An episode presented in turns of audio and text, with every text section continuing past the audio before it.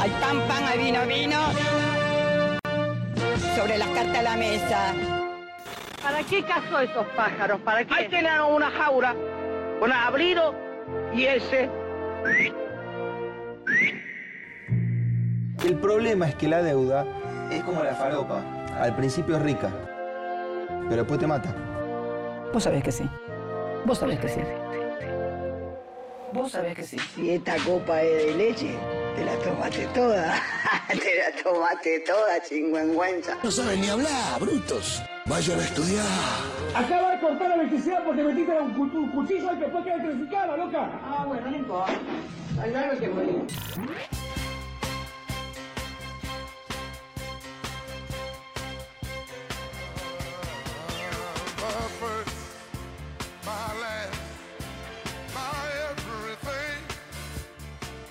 ¿Cómo andan mis queridísimos compatriotas? ¿Cómo están en este lunes que arrancó tranquilo? Arrancó con transparencia institucional en la Argentina. Arrancó respetando las instancias del debido proceso. Arrancó con independencia de poderes, como suele suceder en nuestro país. ¿Cómo andan, estimadísimos agoberos y agoberas? Está viendo en este momento dos movilizaciones en simultáneo en la casa de Cristina, una a favor y una en contra. Sería profundamente irresponsable de mi parte desde un medio público decir que ojalá una triunfe físicamente por sobre otra. ¿No? Lo que quiero decir es que sería institucionalmente irresponsable de mi parte, por ende no estoy diciendo nada, estoy diciendo que sería irresponsable de mi parte desear que una de las movilizaciones triunfe físicamente por sobre la otra movilización. ¿No? Eso es como una primera reflexión que tengo para este maga. Sería algo que no estaría bueno que pase en un medio público, sería al menos raro. ¿No? Primera reflexión. Segunda reflexión, qué paja, qué paja que cada verga que pase tenga gente yendo a tu casa a expresarse. Yo creo que me volvería loco. Creo que saldría con una escopeta al balcón. Capaz si es apoyo también. Eso no lo, no lo termino de tener claro. No quiero tampoco, de vuelta, no, no son mensajes institucionales, son reflexiones, soy opiniones que estoy teniendo, pero ¿se imaginan estar en sus casas? Estar en sus casas, que pase algo y tener que mirar por tu balcón. ¿Cómo estás en tu casa? Estás en tu casa. Querías ver el primer episodio de House of the Dragon. Agarraste y dijiste, uh, ayer no lo pude ver, hoy lunes me pongo al día. Y decís, no. ¿Qué hicieron ahora los hijos de puta estos? No van a venir a mi casa. Y capaz un amigo o alguien te dice, nah, no, va- no van a ir a tu casa. Van a ir a mi casa, le decís vos ya a esa altura. ¿Por qué van a tu casa? Por cualquier cosa, básicamente. Por cualquier cosa van a tu casa. Insoportable. Yo creo que en serio me volvería loco.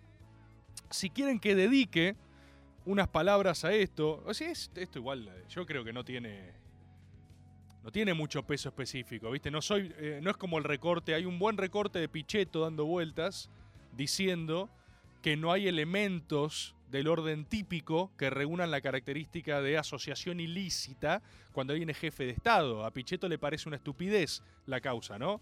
Creo que, como la mayoría de las cosas, eso tiene algo de riesgo por la perspectiva ideológica de la cual está hablando. Me parece que a nadie le parecería... No, no imagino un titular si yo digo que la causa me parece un papelón, ¿no? No sé si hay alguien en su casa, no sé si hay un agobero en su casa que dice, ¡Ah! Rebord se posicionó. El cobrero 86 dice, vamos a tu casa, Rebord. No, por favor, no quiero que nunca pase nada parecido. O sea, no, no lo imagino, no, no lo imagino, no imagino que alguien se sorprenda lo que vaya a decir. Acá me dice Martín Vinagui, ¿cómo estás, amigo? Informate sobre la causa. Mira, te voy a decir lo siguiente, y esto lo digo como argentino y como abogado, ¿sí? Si quieren una opinión mía, profesional, una voz autorizada para hablar de estas cosas, ¿eh? No, esta es gratis, Maxi, tranquilo, esta, es gratis, esta es gratis. Eh, los gorilas en general son más estúpidos. ¿Por qué? Alguien puede agarrar y decir, Rebord, estás discriminando. No estoy discriminando. El pensamiento gorila, que es un pensamiento que no comprende la República Argentina y me animaría a decir no comprende la dinámica del poder, yo no estoy hablando, no estoy condenando todo el arco opositor, ni mucho menos. ¿eh? Hay eh, liberales que no son gorilas, hay gente de derecha que no es gorila. El gorila es otra cosa. El gorilismo es transversal a ideologías. Hay gorilas de izquierda y hay gorilas de derecha. Son por definición antiperonistas. Eh, ¿qué, es lo, ¿Qué es lo que se parece al peronismo en nuestra raigambre nacional y nuestra cultura política argentina? El ejercicio efectivo del poder. En general, la gran ofensa del peronismo ha sido ejercer el poder a veces bien, a veces mal, pero sin estar autorizados por los doctores y profesionales que creen fervientemente en cosas como que eh, un título te autoriza conocimiento de las cosas, que la herencia por sangre, no la sangre azul, es la que te hace titular de las cosas. Es un desprendimiento de un pensamiento cuasi monárquico, ¿no? Como que vos decís, hay gente bien que tiene que hacer las cosas bien y hay gente mala, negra, pobre, sucia, bruta, que no entiende nada y en realidad lo que te molesta son las reglas del juego, porque cuando perdés, el gorila, el gen gorila no se banca a perder. El peronismo siempre ha sido institucionalmente respetuoso de la dinámica de alternancia de poder, por ejemplo. ¿sí? Muchísimo más que las tradiciones gorilas argentinas que siempre buscan suprimir aquello que no les gusta. Entonces, entonces, esta causa, en términos de tipo penal, acá se los digo como abogado, es una forrada porque todo lo que trata de comprobar es la idea de la asociación ilícita ejerciendo como jefe de Estado. ¿Sí? Es como cuando, creo que a Cristina de hecho se la acusó también, fue a San Martín Rosas y Cristina que se las acusaron respectivamente de traición a la patria, ¿viste? Cuando el tipo penal es lo más amplio posible, significa que la causa está más floja de papeles. ¿Me siguen? Esto es abogados, abogacía para estúpidos. No hace falta ser abogado para entender esto. Cualquiera puede ser abogado, si no miren al fiscal Luciani, ¿sí? O sea, cualquiera puede entender esto. Pero les doy algunas reglas. Cuando el tipo penal es una cosa como inabarcable e indeterminada, tipo, sos responsable de ser malito, ¿viste? Malito. En general, las causas son más papeloneras. ¿Se entiende? Porque la figura traiciona a la patria eh, anda, a corroborarla, anda a corroborarla. Tenés que ponerte en simbología nacional, qué ofende o no al Estado, crímenes de guerra en tiempos de guerra. Tenés que justificar que fue un tiempo de guerra en la República Argentina, nada de eso. En este caso, la idea de la asociación ilícita, que también es un tipo penal vago, indeterminado, la mayoría de las veces incorroborable, la mayoría de las veces imperseguible e imposible, es todavía más ridículo depositado sobre la jefatura de un Estado. Porque eh, básicamente lo que molesta es el ejercicio del poder. ¿Me siguen? O sea, ¿cuál es la comprobación en términos de tipo penal de que Cristina era la jefa de la asociación ilícita que era presidenta? Y si era la jefa. Y vos decís, pero sos estúpido o solo gorila. Sos estúpido o solo gorila. ¿Entendés? Con tu cuatro minutos de fama ocasional en un Zoom imbécil que encima hablas apasionadamente como si fueses alguien, porque tuviste eh, el infortunio de quedar en una vitrina secundaria de la historia rápidamente olvidable. Puede ser ambas, porque gorila y estúpido no es excluyente, en general van de la mano. Pero cuando avanza la causa y ves que no hay ningún tipo de probatoria más allá de agarrar y decir, mirá el departamento de Lázaro Báez. Mirá, la, mirá este auto. Mirá, esto está mal, te dice. Mirá, mirá esta mirá, mirá, mirá, mirá. Alguien tiene que, alguien tiene que pagar por esto, ¿no? Es un, ese es el argumento. Ese es el argumento. Y yo no estoy diciendo no hubo enriquecimiento ilícito de parte de Lázaro Báez. Estoy diciendo que pretender extrapolar eso un hecho de corrupción sucedido bajo una administración como directamente ligable a quien ejerce el primer mandato de la República Argentina linealmente, o sea, del escalafón 9 al primero, es intelectualmente perezoso, es un mal ejercicio jurídico, solo es un intento político, uno de los tantos que ha habido, para agarrar y querer desprenderte rápidamente de un problema que es que Cristina no te gusta. Es legítimo que Cristina no te guste. Es legítimo que te parezca un papelón el hecho de que Lázaro Báez tenga eh, eh, asignaciones por obra pública que no le correspondían o no se hicieron con la licitación transparente que hubo que hacerse, ¿sí? Esto, todo eso es legítimo. Creer que cualquier cosa que suceda bajo un gobierno es responsabilidad directa de la primera persona que ejerce el poder público de un país es una conducta inoperatoria del poder. Porque si vos sostenés ese estándar para con todas las cosas, no hay gobierno. El problema ahí pasa a ser la gobernabilidad, porque cada ejercicio del poder está sujeto a la transparencia de cada uno de los funcionarios, o sea, del primero a los... ¿Cuántos funcionarios públicos puede tener un Estado? Entonces, del primero a los 50.000 contratados que existan. ¿Entendés? Acá alguien pone rebord termo mi fab. Ni siquiera estoy siendo termo, ¿eh? Estoy siendo increíblemente respetuoso en términos institucionales. Si vos ponés la vara ahí, lo que inhabilitás es el ejercicio del poder. Lo que no comprende el gorila es que después lo inhabilita para sí mismo, pero son tan confiados, eh, se confían tanto en su lógica de que son todos hijos de primo, porque aparte viste que son como los Targaryen. O sea, subís tres ascendentes y todos cogieron entre sí. Todos son el hijo de un primo con el tío en el, en el country de no sé dónde, ¿viste? Tienen pequeñas malformaciones. Ahí estoy siendo termo. ¿Se dan cuenta? Pueden diferenciar, agoberos, pueden diferenciar cuando estoy siendo termo y cuando no. Si no, yo se los digo, tengo un manual. Eso último que dije fue una de más. ¿Sí? Si yo tuviera que hacer un alegato, ¿sí? ¿Eh? Esto es maga, esto es todo legal, no es que no sé, nos financia el erario público.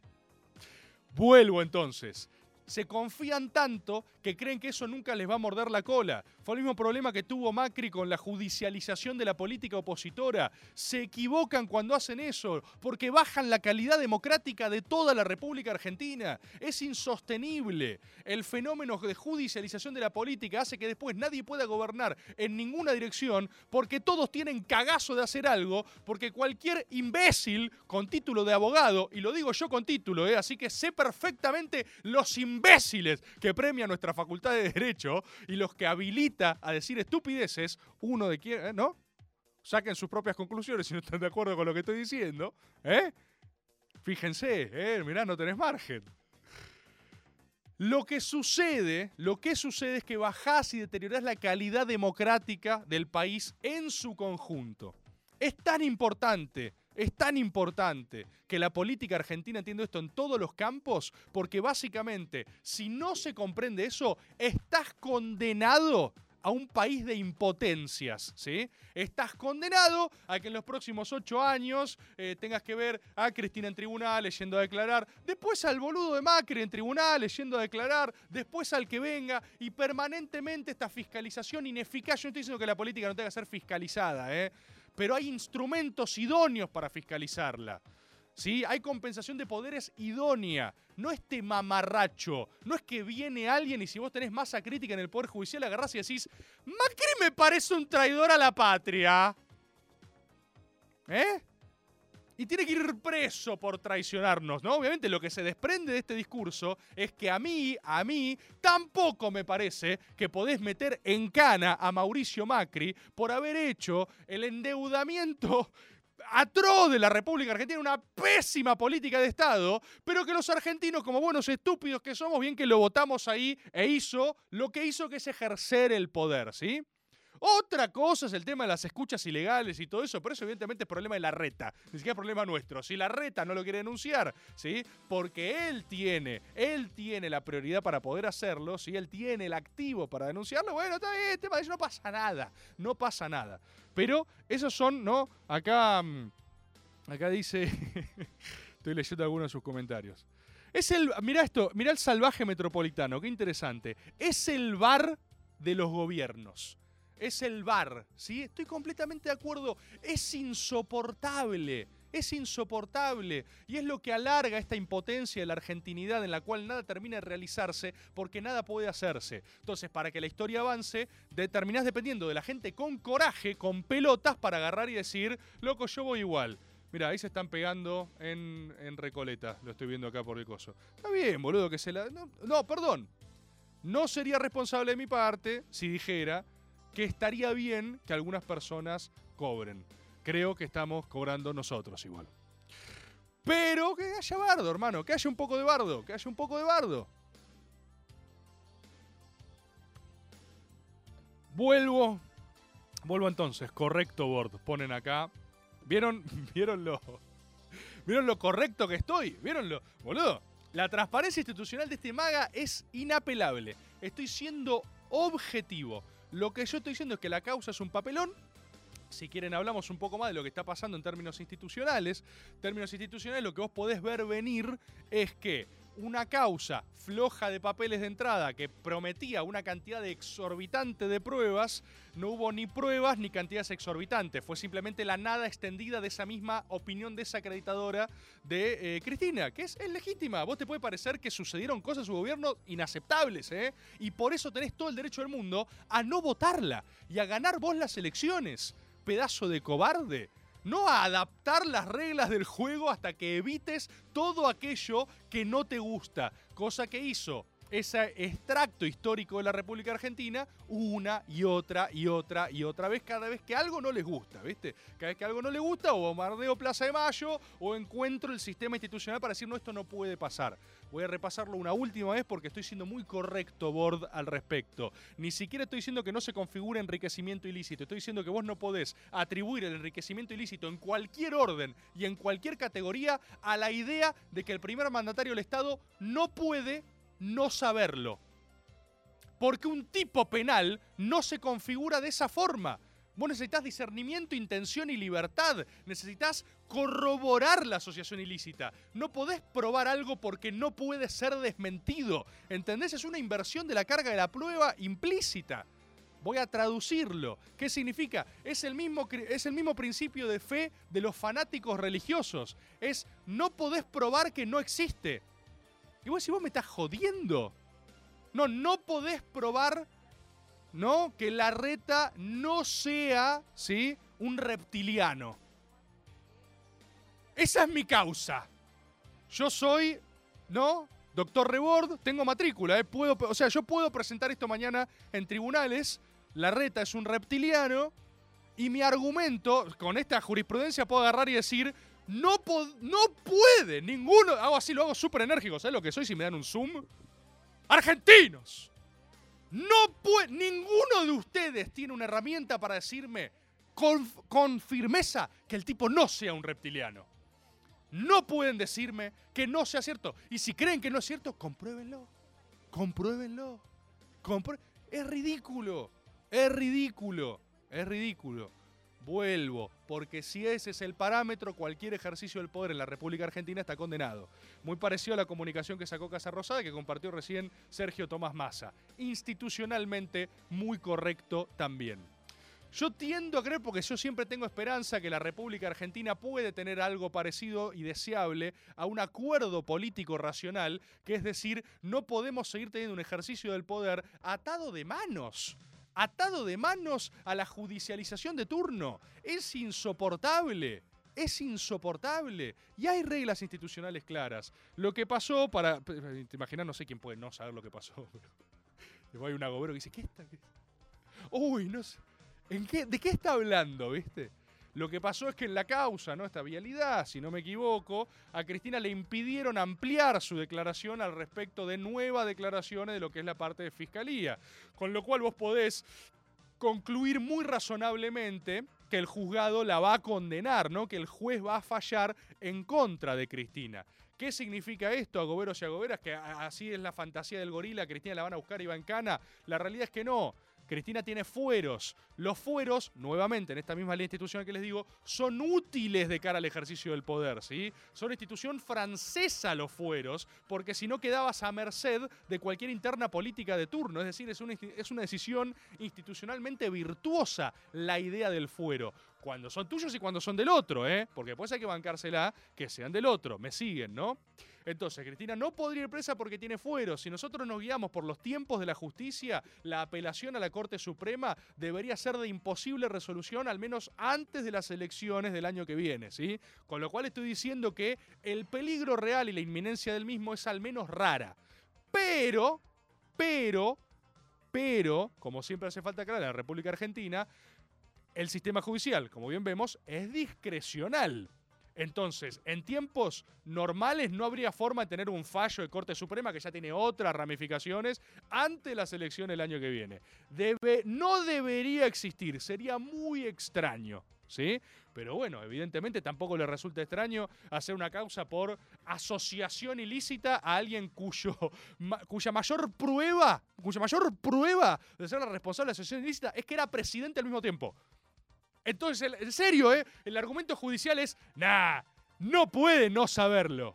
Ese es el argumento judicial, hermano. Ese es el argumento judicial, que yo te lo entiendo mediáticamente, hasta te lo entiendo de campaña. No me voy a hacer el pelotudo. Si vos querés hacer campaña para ser elegido el año que viene diciendo, no podía no saberlo, te banco, te banco. Ahora, en términos institucionales, en términos de derecho, no sabes una poronga. ¿Sí? ¿Me siguen hasta ahí? ¿Me siguen hasta ahí? ¿Cómo andan acá a nivel, a nivel chat? Ahí veo que hay, hay más enfrentamientos. Sería irresponsable de mi parte decir que eh, deberían repartir para los dos lados. ¿No? Porque acá la cámara que estoy viendo mm, es más un lado que de otro. Y sería irresponsable de mi parte decir que, bueno, des- despejen un poquito, ¿no? Estimadísimos compatriotas, estimadísimos compatriotas, mañana igualmente Cristina eh, va a ser un maga, lo avisó hace poco, va a ser un maga en su YouTube personal a las 11, ¿sí? A las 11 am, si no me equivoco, va a ser un maga. Eh, y la verdad es que hay una gran virtud eh, de Cristina Fernández de Kirchner, entre tantas, que es que no necesita que la defienda, eh, no sé, yo llegado el caso. ¿sí? A Cristina le sobran condiciones para defenderla, lo cual no significa, porque también, viste, hay mucho... No quiero hacer de esto, viste, un microclima tuitero, porque Twitter lo único que hace es deformar las opiniones en general. Pero yo creo que hay mucha gente que bien intencionadamente está asustada con lo que pasa, ¿no? Es legítimo, es legítimo tener cagazo, no entender qué pasa eh, y agarrar y decir, igual esto no va a pasar nada, no, no es nada, no es nada. No, no es nada las pelotas, hermano, ¿eh? No es nada las pelotas. Que Cristina se la banque, que tenga fueros, que, que exista, pos- que, que sea muy difícil el hecho de tener una condena de Corte Suprema, no significa que esto no sea una tocada de orto, ¿eh? Y ahí hay que entender las dimensiones de la política, ¿viste? Y ahí hay que entender un poco lo que está pasando. Yo el, el tweet eh, no, no, no es nada. Igual quédense tranquilos. ¿Quédense tranquilo quién? Quédense tranquilo quién. Hay que hacer 16 movilizaciones por semana, ¿no? Yo lo digo desde un lugar imparcial y objetivo, porque soy un medio público. Pero cualquier persona que esté viendo desde cierta partidización debería estar pensando seriamente en términos de las bolas no pasa nada.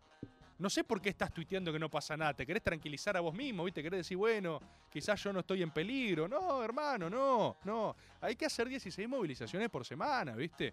¿Por qué? ¿Por qué? En mis términos, lo que yo diría, en defensa del Estado de Derecho, boludo. En defensa del Estado de Derecho. Porque es el ejercicio del poder. Después tenés, no estoy justificando la timoratez, ¿no? El término tanguero es timorato, ¿viste? La timoratez del Frente de Todos durante gran parte de su primer ejercicio, ¿no? Los primeros tres años del Frente de Todos. Ahora con masa eso tiene otro clima, ¿sí? Todo lo que me reportan mis terminales agoberas es que las cosas se mueven distinto, los expedientes circulan distinto, ¿sí? Eh, fue cagazo a firmar, cagazo a gobernar. El Frente de Todos tuvo cagazo a gobernar porque Macri los pigió tanto, no a ellos, a los kirchneristas, que efectivamente quedaron disciplinados, ¿eh? Kirchneristas no, los otros. Los otros dijeron, che, no quiero firmar un decreto porque si no tengo una causa judicial. entre ¿Pero causa por qué? Y bueno, porque fíjate las causas. Ese es el precedente. Es el precedente. Vas bajando y vas deteriorando cada vez más la calidad democrática de un país y el ejercicio de su poder. Y en eso son responsables todos, ¿eh? Todas las expresiones corporativas del Estado de Derecho, las empresas, la justicia, el Estado, el poder parlamentario, el poder legislativo, ¿no? Parlamentario no, yo estoy flasheando, el poder legislativo, ¿sí? Todas esas esferas son responsables de la buena administración y la calidad democrática de un país. Que hoy en la Argentina es baja. ¿Por qué es baja? Porque los peronistas son todos chorros, no, pedazo de estúpidos. Son bajas por estas cosas. Son bajas porque gobernar es sinónimo de tener una causa judicial. Y es insostenible. Es insostenible, sobre todo en este, en este contexto, en este contexto, cuando. mm, No sé si lo saben ustedes, pero estamos, o sea, como país, hoy nos pasa algo, ¿no? En términos de condiciones objetivas. Estamos a la vuelta de la grandeza total. Yo esto lo quiero decir. Lo quiero decir con absoluta claridad para que se me entienda, ¿sí? La República Argentina hoy, ¿sí? Con vaca muerta. Vamos, vamos a tirar un poco de eh, análisis patriótico del Estado de la Argentina. ¿Por qué? Porque acá en Vaga queremos hacer la Argentina grande otra vez, ¿no? Incluso prescindiendo acá de nuestras ideologías, de cómo la vemos. La Argentina está sentada sobre la segunda reserva de gas no convencional más grande del mundo. ¿Me siguen ahí? Les resulta raro esto que les acabo de decir, ¿no? Alguno dirá, eh, Rebord, debes estar exagerando. Rebord es raro. Rebord siempre hace eh, chistes, ¿viste? Chistes. No, acá me dicen y litio. Ni siquiera estoy entrando en litio. Ni siquiera voy a litio. Voy a decirles otra cosa. ¿eh? Voy a decirles gas no convencional. Viene China. Viene China y después viene Argentina. O sea, a fines prácticos, en términos de proveedores atlánticos, podríamos ser exportadores seriales de gas. ¿Sí? Lo que necesitamos es transportar ese gas, el famoso gasoducto. Esto lo han escuchado mil veces, han escuchado gasoducto, gasoducto, gasoducto, y nunca les importó, ¿no? Nunca les importó, porque a ustedes no les importa nada. Ocho meses estuvo parado eso por una resolución interna en la cual el decreto habilitante hablaba de desarrollo, desarrollo de gas y eso no era suficiente para la firma a disposición presidencial para avanzar, porque desarrollo no era lo suficientemente específico, no decía crear un gasoducto. Entonces no podías derivar los fondos para empezar a hacerlo. Ocho meses parado, ocho meses perdiendo tiempo. A esas son las cosas que me refiero que vulneran este tipo de precedentes de judicialización. A estas cosas me refiero. Entonces dormimos esa mierda ocho meses. Ahora se están motorizando las obras de vuelta, ¿eh? Ahora se está avanzando en ese gasoducto. Y además, al ser no convencional, es increíblemente rápido y fácil de exportar. Ustedes saben, si nosotros tuviéramos ese gasoducto funcional, vos tenés a disposición la mitad, la mitad de la masa de divisas que te liquida el campo disponible. ¿Sabes lo que es eso para el ejercicio del poder? Significa que ya no te puede, eh, ya no te en el cuello de botella en el, en el embudo del campo. No te liquida el campo. Tenés administración con exportación de gas. A eso sumarle litio. A eso sumarle las declaraciones adentro, cerca del mar argentino. Hay que hacer inversiones. A mí me consta que el gobierno está trabajando en esto. Después, como siempre, como siempre, habrá, o como siempre no, pero hay que fumarse otras posibilidades. Ya me veo, ¿no? Esto, va a ser viento a favor del que sea que gobierne, pero es interesante saberlo antemano, no después en retrospectiva. Es muy probable que la administración que gane las elecciones en el 2023, ¿sí? Tenga a su favor, si se hace el laburo sucio ahora, el laburo difícil ahora, un viento de cola sideral, porque van a tener una máquina de exportación de dólares como no han tenido, eh, de exportación, ingreso de dólares, como no ha tenido otra administración en años. Entonces, eso es lo que está en juego, ¿se entiende? Eso es lo que está en juego. Hay posibilidades de expansión, de poder de la República Argentina que ustedes no imaginan. Y no estamos hablando de esto. Y más en este contexto en el cual Putin angosta la venta de gas y revienta Ucrania. Nosotros deberíamos estar tocando la puerta a Estados Unidos diciéndole knock, knock, knock, USA. ¿Acaso necesitas gas? ¿Sí? ¿Acaso necesitas, do you need gas? Porque yo puedo producirlo en cantidades descomunales. Y que venga, que vengan los ambientalistas, los troscos a decir, pero ¿quién se la va a llevar? Dale la reconcha de tu puta madre, sí, vení, quédate acá. Lo que importa es hacerlo, hacer. Eso es gobernanza, eso es peronismo. Incluso hacer sabiendo que los hijos de remil puta estos, o sea, no, eh, no es mi opinión, yo soy imparcial, los hijos de puta estos pueden ganar el 2023 y llevarse, viste, todas las obras ya hechas. Entran con el gasoducto realizado, hermano. Con el gasoducto realizado.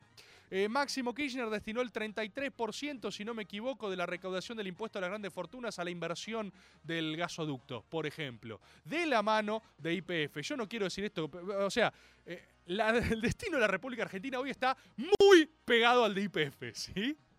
Muy pegado al de IPF. Es casi que si le va bien a IPF, le va bien al país. ¿Sí? Todas estas discusiones tenemos, todas estas discusiones, todas estas discusiones. Y tenemos que estar con esta estupidez de asociaciones ilícitas, hermano.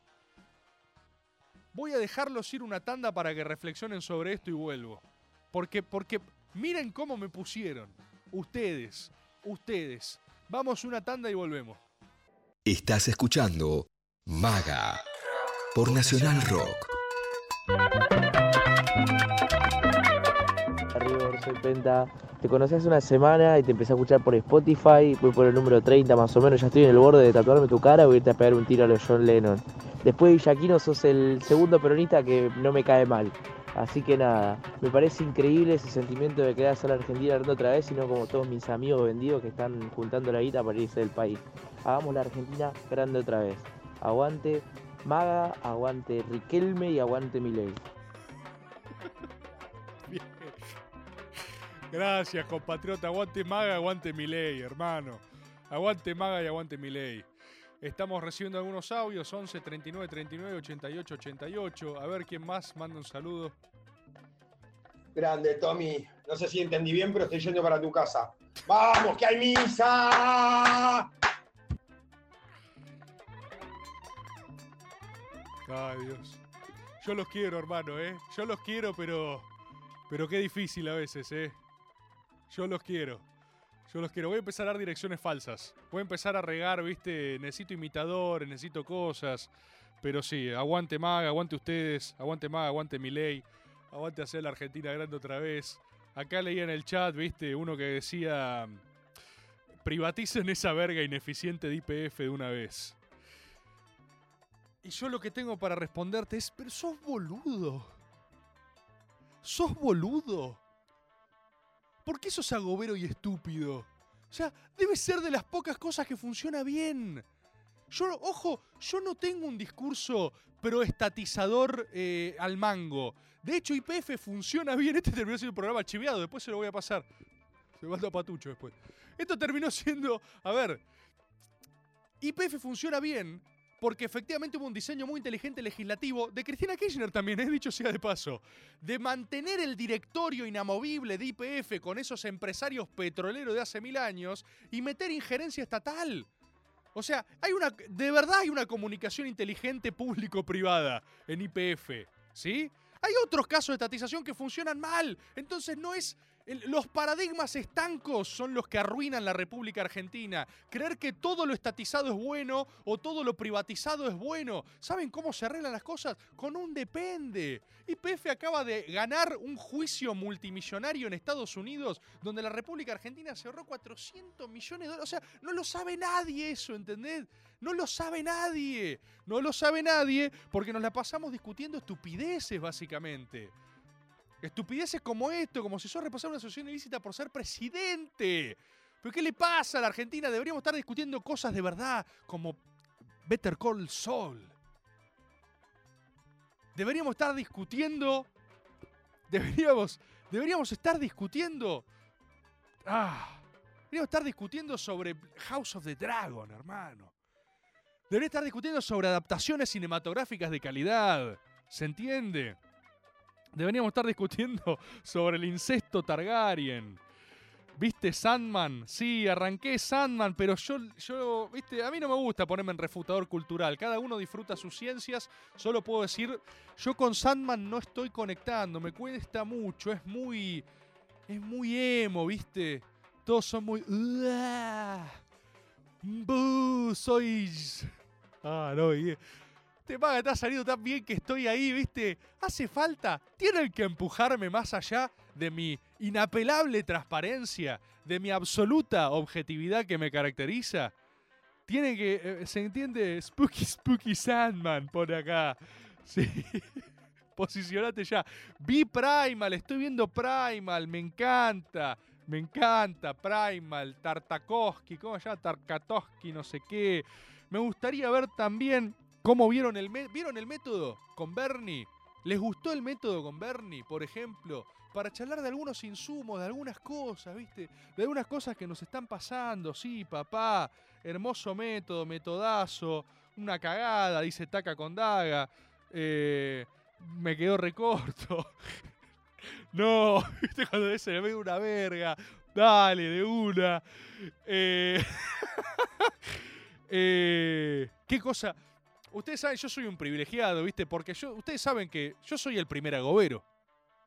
Yo, Tomás Rebord, soy el primer agobero.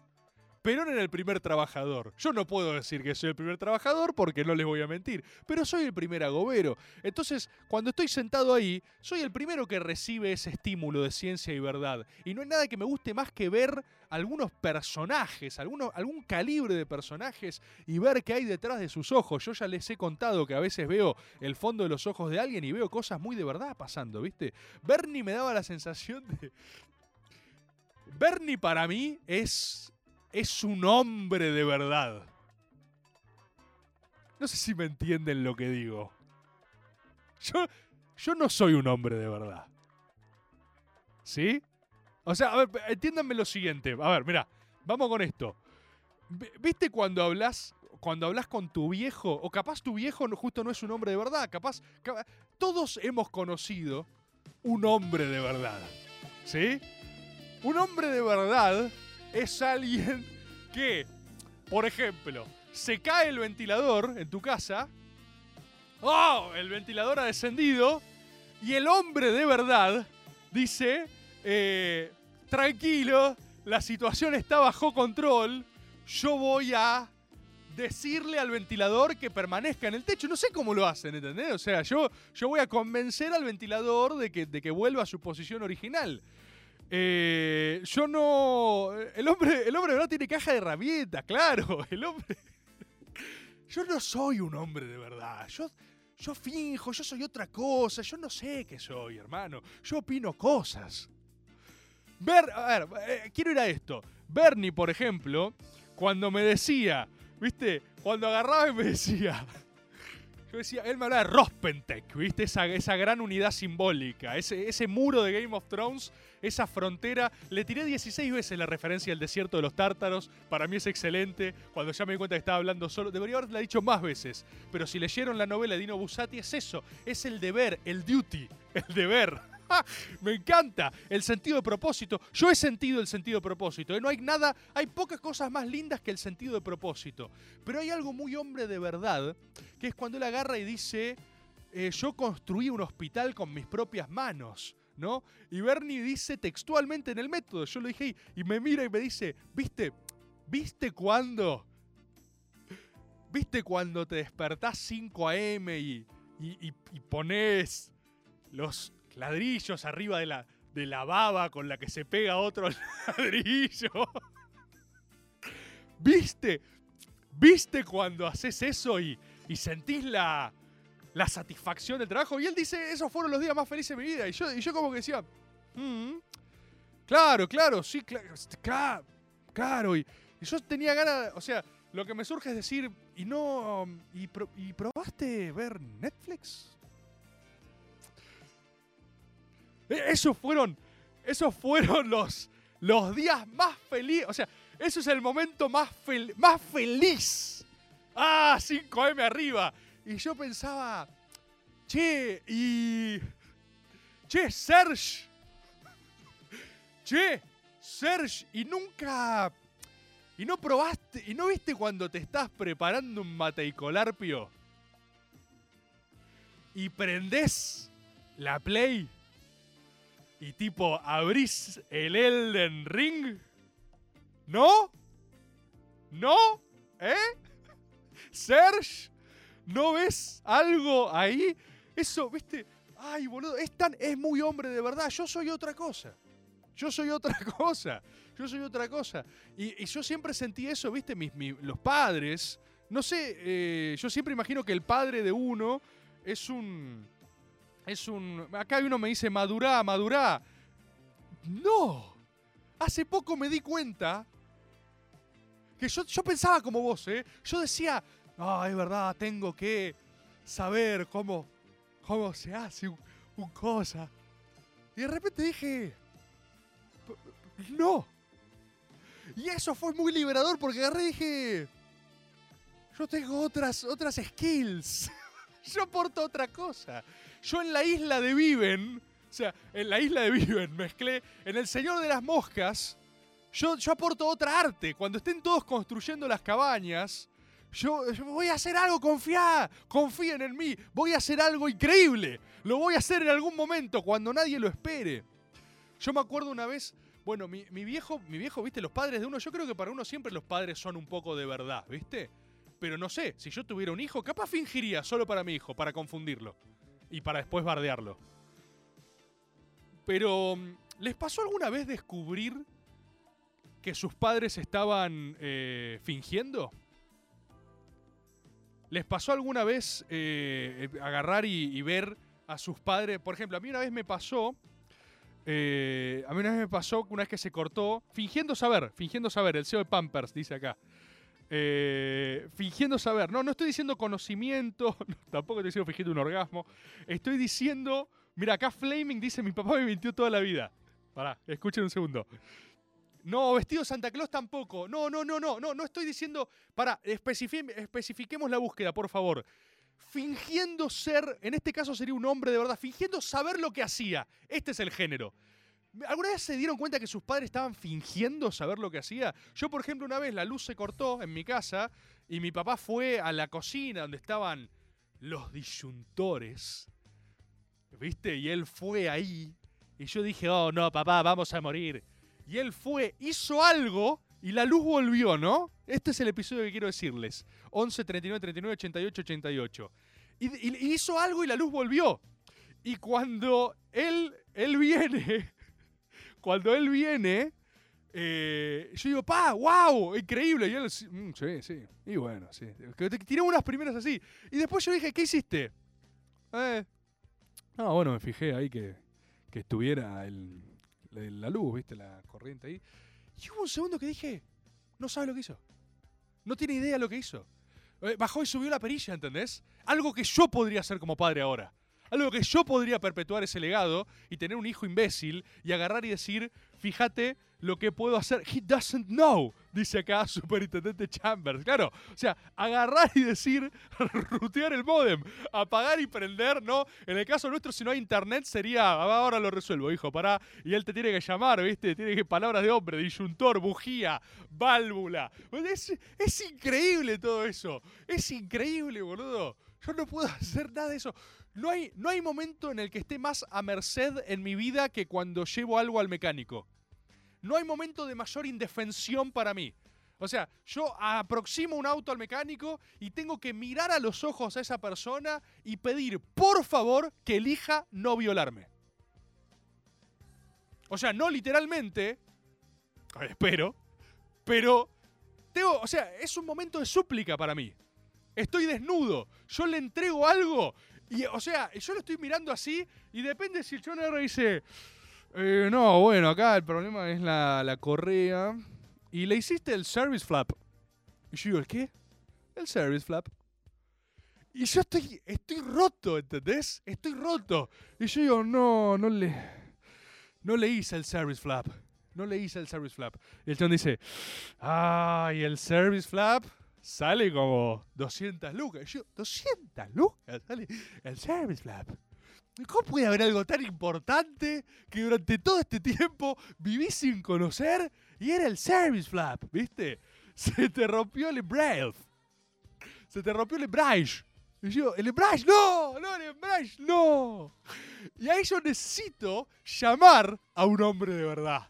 Yo ahí necesito agarrar y llamar a alguien que diga, che, ¿qué es el service flap? Me dice, no, el service flap no existe. El service flap es la, es el- primera, ¿entendés? Decile, ya le cambié el service flop. Y te tira otra palabra, porque yo me, con los años te vas aprendiendo alguna que otra palabra, ¿viste? Amaya de abajo. ¿Cómo? Y ahí ya, cuando vos podés tirar un concept, ya entrás.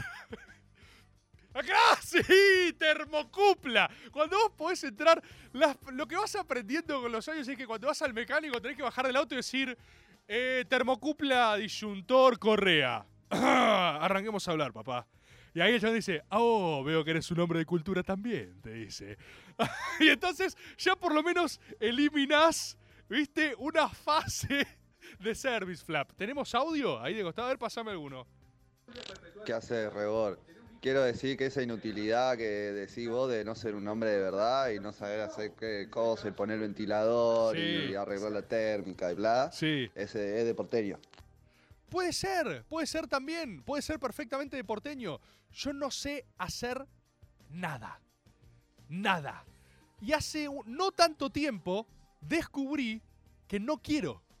No quiero saber. No quiero, pero necesito una red de profesionales confiables que no me caguen. Lo que necesito es un sistema de confianza, ¿sí? Es la misma cosa que cuando alguien me pide, ¿no? Un consejo legal, básicamente, u, otro, u otra cosa, lo que sea. Avísenme si tenemos audios, porque me interesa el género thermoflap. Y me interesa también, eh, yo, yo quiero creer que cuando vos después, igualmente esto lo hemos hablado algún que otro maga, cuando vos sos padre, me parece que tenés un poquito de margen de maniobra. O sea, es más fácil engañar a un hijo, porque es estúpido. O sea, es, es, es biológicamente más imbécil. Su cerebro es, es, tonto. Entonces, cuando él es chiquito, todavía tenés un- una. eh, Creo que es el único motivo por el cual la gente tiene hijos. Al menos es el único por el que yo tendría un hijo. Unos 10 años de gracia donde, tipo, boludo, mi viejo es Batman. Mi viejo es Batman. A ver, pasame, pasame audio. ¿Qué haces, Rebor? Eh, yo ¿Qué no sé hacer nada y soy del interior, así que chupen la pija a todos aquellos giles que dicen que es de porteño. Ok. Está bien también. La reina siempre la. Ese audio fue inmediato. O sea, es alguien que contestó inmediatamente hace 10 segundos. Chupame la verga. Y aparte. Y aparte. Se defiende por inutilidad, lo cual es increíble. Es tipo, soy súper provinciano y soy el más inútil de todos. Así que que se calle. Que se... ¿Por qué lo enojaba tanto eso, viste? Sea, porque ni siquiera es que era. No es orgullo porteño eso, no es porteño pride. Es como odio intrainterior. Es como tipo, yo soy vecino el que manda un audio recién. Y es un hijo de puta. Y decís, ok, ok, ¿viste? Acá Marcos Bolda dice, no, esto es buenísimo. Mi hija cree que en el ascensor hago magia. ¡Ay, esto es increíble! Que tus hijos crean que vos, vos sabés usar el ascensor, me parece excelente. Como que ellos no lo puedan acceder, ¿entendés? Tipo, no, pará, pará, pará, dejá. Hasta que vayan a, la casa de otro y vean a sus padres usar el ascensor y decir, no. A mí me pasó eso una vez con un postrecito que me hacía mi vieja. Mi vieja me hacía como una suerte de trufa de chocolate. Y yo, y yo creía que las inventó, mi vieja. Y yo se lo dije y nunca me lo desmintió y simplemente pasó. Y un día ya, ya de grande, hermano, le fui a contar como una novedad absoluta que había ido a la casa de Nicolás Santagati y la vieja hizo lo mismo. Y para mí, yo, y yo siempre fui tan boludo, yo siempre creí tanto en todo, que lo que le conté a mi vieja fue, nunca le dije, che, no eras vos que lo inventaste. Era tipo, no lo vas a creer. La mamá de Santagati descubrió lo mismo. Estamos a merced de nuestros padres. El único que queda es crear otras personas que estén a nuestro merced. Pásame otro audio. Rebor, yo esta ya la conté en Caricias, pero mi viejo eh, no sabe y muere en su ley jurando que sabe y fingiendo que sabe, como la vez que rompió dos microondas de la misma manera al hilo por probar que él sabía cómo manejar el primero. Sí, pero ¿sabes qué? Quiero algo, o sea, lo, lo que me acaba de surgir acá es todavía más específico, porque es, es ver en el fondo de los ojos de tu padre que él también no sabe lo que está pasando.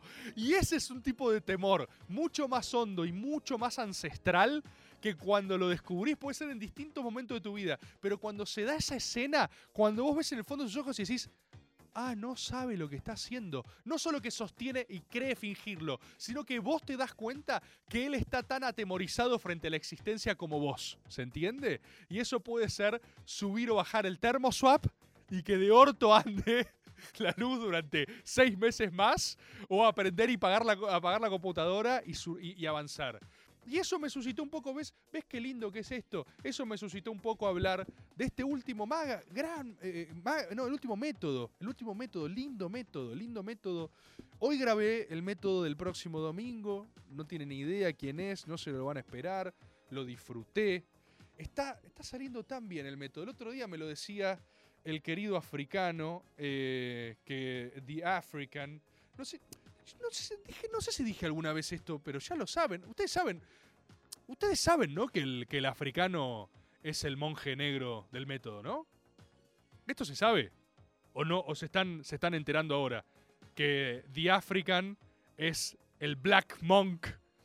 Es el encapuchado, es el, af- Sí lo sabemos, claro. Nacho Javier dice sí lo sabemos perfectamente. No, ¿sabes por qué quiero aclarar esto? Porque yo estaba seguro que se sabía, pero ya me veo después que cuando las causas judiciales, como muy probablemente en la fragilidad institucional de este país, me empiecen a caer, o sea, como estadísticamente empieza a suceder, ahí, viste, Eh, el Black Monk no va a acusar recibo, ahí no va a tener... Ahí va a ser mi forma de probar la asociación ilícita. Yo voy a decir, pero es el Black Monk, si se sabía. Y va a haber un, va a haber un Maga Teens diciendo, ¿cómo van a querer culpar al canciller africano por, por una asociación que es solo comprobado por un programa de radio, que lo decía Rebord, que lo afirmaba Rebord? Es un papelón institucional, van a decir. Pero yo, quiero, yo creo que el agobero, el agobero, la agobera, sabe que hay mano africana, lo hablábamos con él. Hay mucha alegría, yo estoy muy contento últimamente con lo que estamos haciendo. La realidad también es que me están llegando una cantidad de ofertas ingentes para administración y realización de cosas que ya no sé ni cómo abordar. Pero propuestas hay miles, ¿eh? Si me da un poco el cuero, si ordeno algunas cositas, quizás haya novedades, novedades multibordales hacia la segunda mitad del año ya iniciada. Decime, Maxi, si tenemos eh, lavadita de mano el africano, dicen acá. No, díganle, díganle, díganle. Mándenle mensajes, eh, mándenle africano, Black Monk. Mándenle porque después se hace el boludo, ¿viste cómo son? Mandame audio, Maxi. Es un proceso naturalmente circular, Rebord. A ver. Vos, de pibe, no entendés cómo carajo tu viejo hace las cosas que hace. Y posteriormente, tu viejo, cuando te pida ayuda para aprender a usar un celular, no vas a ver cómo es que vos, carajo, haces con todo eso. Ahí va. Y ahí es que vos te convertís en tu padre. Buenísimo. Perfecto. Perfecto. Eh, eh, pasa que para que el proceso sea completamente circular del todo, yo quiero enseñarle algo a alguien que yo no sepa hacer. ¿Se entiende? Porque ahí de verdad la cúspide de la ignorancia en ejercicio está completa. Porque vos necesitas, o sea, la clave de la autoridad real es que sostengan tu palabra por el solo hecho de que sea tuya, que, la cual tiene una presunción de eficacia. ¿Cómo no va a saber lo que hay que hacer si son totémicos, si son nuestros padres, viste? Y al revés lo mismo. Yo no sé, no sé si eso se logra quebrar. Mis padres no son lo suficientemente viejos todavía, pero me parece que el padre viejo igual retiene una presunción de soberbia para con su propia creación. Porque si vos creaste algo, eh, eh, un poco siempre le podés cantar la justa. Me parece, pero no lo sé, ¿eh? Todavía no lo sé. Pasame a Goberos. Hola, Martín de Córdoba. Me acordé de un momento en el que me encontré a mi viejo fingiendo conocer, Sí. o saber, mejor dicho. Eh, yo le había roto el Play 2 a mi hermano y yo trato de arreglarle. Eh, por ejemplo, la desarman, la vuelven a armar, todo le ponemos y ya no se podía apretar el botón de prendido. Y se le ve ahí a la cara de, "Mm, no sé qué estoy haciendo. Espectacular. Ese momento, ese, momento, o sea, ver eso y decir, eso es un, un rito de pasaje mucho más poderoso que cualquier otra pelotudez. Ver el miedo en los ojos de tu padre. Eso es algo interesante, me parece. Estimados compatriotas, no he llegado a abordar fenómenos culturales del presente que me gustaría. Muy buen primer episodio de House of the Dragon, muy buen episodio. Eh, también debo decir, sin ningún ápice de spoiler, quiero decir nada más lo siguiente al respecto de Better Call Saul. Esas producciones renuevan mi fe en la humanidad. Porque como me dijo el otro día Guille Aquino, son la demostración de que la perfección es humanamente alcanzable. Y a una persona conmovida por el arte y por la idea de trascendencia, hacer algo perfecto no es una gilada. Para mí se incluye en el panteón de las series perfectas.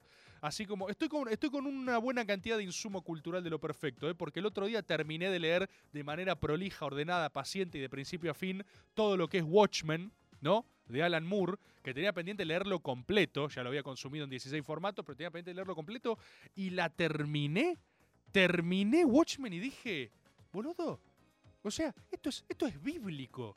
La, la calidad de esto, la, la- cantidad de capas en la que funciona esto, no entiendo cómo alguien le da la cabeza para, para escribir una cosa así, boludo. Es. ¿Cómo haces eso? Yo les quiero contar dos detallecitos a las personas que no lo hayan leído y por favor se los digo. Pero la intertextualidad de todas las formas de emisión de mensajes son apabullantes. Hay una construcción 360 de los personajes. Alan Moore te presenta un personaje primero de la narrativa lineal, después de lo que el psicólogo dice sobre él, es decir, los informes periciales de un profesional sobre ese otro personaje. Y después te adjunta al final del capítulo cartas que ese mismo personaje había escrito de niño. Una a los 10 años y otra a los 13. Y vos podés notar la evolución de la escritura de un niño de 10 a uno de 13 escribiendo como personaje que Alan Moore concibió. ¿Cómo mierdas es eso? Siento que ese, ese nivel de arte es como si solo fuese asequible con esquizofrenia. Porque tenés que meterte en la piel de 16 formas de ver el mundo diferentes. Con, su- con sus concepciones hasta políticas. A mí Watchmen me volvió loco las paradojas desde donde Alan Moore escribe, que es paradigmáticamente más anarco el viejo, siempre fue más anarco, y de repente tenés la vuelta de tuerca que el diario nacionalista redneck pro-republicano son los únicos más cercanos a bancar la idea de verdad contra una concepción utilitaria del mundo que termina siendo la imperante para los fines de la estabilidad y bienestar global. No o sea, decís, ¿quién es bueno, quién es malo? No puedo hacer nada, estoy deshecho. Y cada vez que lo reviso, encuentro nuevos metalenguajes visuales. No sé si dieron cuenta si es que lo leyeron, pero las manchas en la cara de Rorschach, en escenas random, son imágenes que son eh, las sombras de otras viñetas. Cuando. Y la primera vez que lo lees decís. Primero te da como una impresión, es como que primero te entra y no te das cuenta lo que viste. Después agarrás y decís, boludo, para, ac- acabo de ver esto o flashé. O sea, dudás primero. Lo revisás y decís, no puede ser tan hijo de puta este tipo, boludo. Puso la mancha de Rorschach como la escena con la que arrancó el capítulo anterior. ¿Eh? ¿Eh? Eh, eh, ¿Para quién fue escrito esto? Es una cifra secreta, ¿viste? Como una frase de Fareta el otro día que me estuvo pasando videos Luquita, ¿viste? El loco este Fareta, que dice, el arte es reducir el azar a cero. ¿No? Una concepción interesante. Vos agarrás Watchmen y decís, che, no hay, no hay nada librado al azar. Y si, y si yo detecté eso, la sensación de inabarcabilidad te la da porque decís, las que se me deben estar pasando. O sea, si yo re- releí eso para verlo, la cantidad de cosas que no debo haber visto. Impresionante, impresionante. Estimados compatriotas, eh, quiero despedirme de este encuentro. Clima caldeadísimo, lo hemos abordado en la medida de lo posible, pero va a seguir en estos días, así que los espero para hablar de estas cosas con Luquita Rodríguez ahí en Par en la Mano. Seguro al público de Par en la Mano todo lo que diga les va a parecer espectacular, aparte respecto a estos temas, son cero polémicas mis opiniones. Así que los espero el miércoles a partir de las 8, miércoles 20 horas, estoy allá. Después jueves caricias y después nos vemos en el método. Adiós agoberos, hasta el próximo lunes.